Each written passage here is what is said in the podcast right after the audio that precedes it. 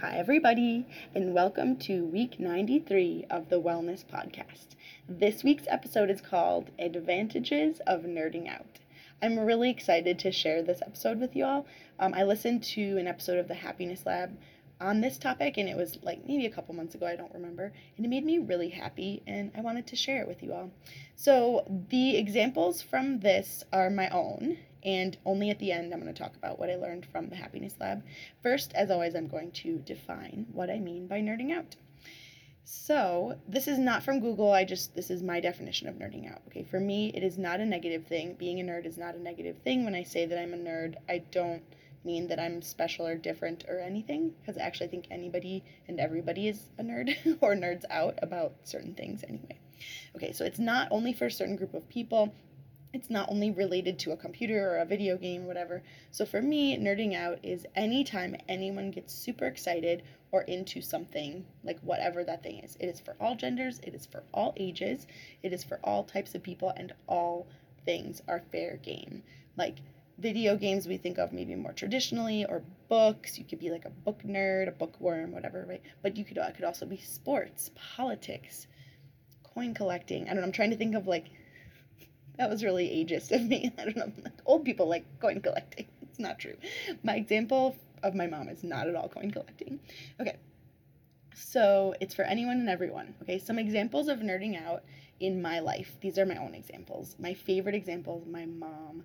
She, um, when I was like maybe in college, I think, my mom became obsessed with Marc Anthony. He's um, like a New York Puerto Rican, like Nuyorican, whatever. Um, he is a singer, and my mom does not to this day speak or understand much Spanish, though I was a Spanish major in college. and so she became completely obsessed with Marc Anthony. She went to a lot of concerts. She joined the Marc Anthony fan club. Um, she even like went to concerts in other states, like mostly New York. Um, and then like stayed with the people from the fan club. This was like at a time when that wasn't. I mean, it was like just starting that you could like become friends with people on the internet and then like go visit them. and I was like, okay, my mom's gonna be fine meeting these random people. But she was, and some of she's not super good friends with them, but she still goes to concerts with them occasionally, mostly when they're um, where she lives. Um, and she doesn't like travel as much for them particularly the pandemic like slowed that down. But but still she's still friends with them and she still keeps up with them and yeah so that's my favorite example ever and she still listens to marc anthony and yeah. So in a much less extreme example and another example is that my family of four right now like my immediate family is reading all the amulet books. That it's a graphic novel called Amulet. There's eight books, and there's like this whole thing about how book nine is never coming out. And um, anyway, which we found out about. we're all reading them at the same time. Like we're reading, my husband and I are reading them to the four year old, obviously, but we're all really into it, and it's like bringing us together in really sweet ways as a family. And we're just so we just like super nerd out about. We talk about the characters, like what do we think is gonna happen in book eight? We're only up to book seven. What what's gonna happen in book nine, which is not out ever, as I said. Um, okay, so uh, some other examples throughout my life because I have many examples of nerding out about things. Um, I went to the midnight showing of the first Lord of the Rings movie, which was a very long time ago, which was a pretty big deal because that was like kind of late for me to be out at that time. Uh, I've been to tons of movies on opening night or opening weekend, like back in the day before I had kids, and just like sitting in a full movie theater with people, though that sounds a little scary now after COVID and whatever. But while people cheered or booed or laughed or whatever, it's just like such a wonderful experience. Actually, we took my kids the other day to see Totoro.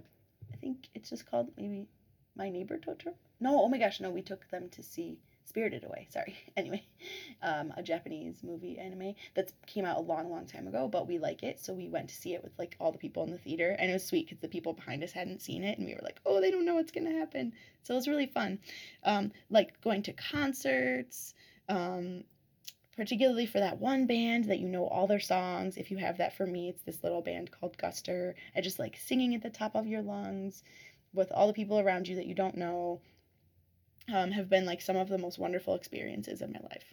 So, okay, so those are some examples from my life. Now we're to move to the ways in which nerding out helps your mental health. So, mostly according to the Happiness Lab, the way that it helps you is from the connections that you form with other people due to the nerding out. Although collective experiences like the concerts and the movies that I explained um, is also a real thing. Um, according to the Nagoski sisters, maybe one of them, uh, they wrote. They were the sisters who wrote Burnout. They they were on some podcast talking about collective experiences. It, it could also be um, things like uh, going to the theater or a play or um, going to the opera, whatever whatever you like. It doesn't matter. Um, that still counts as connection, even with like strangers that you don't know, um, or yeah, so basically, nerding out equals connection. Like, for example, when you love Ferris Bueller's Day Off and your students have seen it and then they do their presentation on it, that was really fun. Or if you quote something and the person that you're talking to is like, oh, I get that quote, like, good quote, and they give you a little head nod, you know? So, all of this is to say the action item of the, of the week is see if you can find something that you can nerd out over, or if you already have something, which, like, let's be honest, you probably do, be brave enough to share it with someone. Just try to be unapologetically excited for whatever the thing is. My we have a friend, uh, my husband and I, who doesn't believe in guilty pleasures. Like, no, this is a thing that I like, and I'm just gonna say that I like it, right? Like Taylor Swift or the newest Scream movie, like whatever that thing is, just be unapologetically excited about it and share it with whoever you feel comfortable sharing it with. But you might find people who agree with you in weird places, like waiting in line at a coffee shop or picking up your kids from school. There's like a whole D and D contingent of like moms at my kids' school, which is really funny um, and interesting. And yeah, so nerding out is not just for the nerds. And good luck nerding out this week. And I hope that you find something to nerd out over, regardless of what it is, and that you can share your nerd connections with others. Okay, and let's bring back the word nerd to be something positive instead of negative because I have called myself a nerd for a very long time before it was cool, but now I think it's also cool. So, have a great week, and I hope this helped.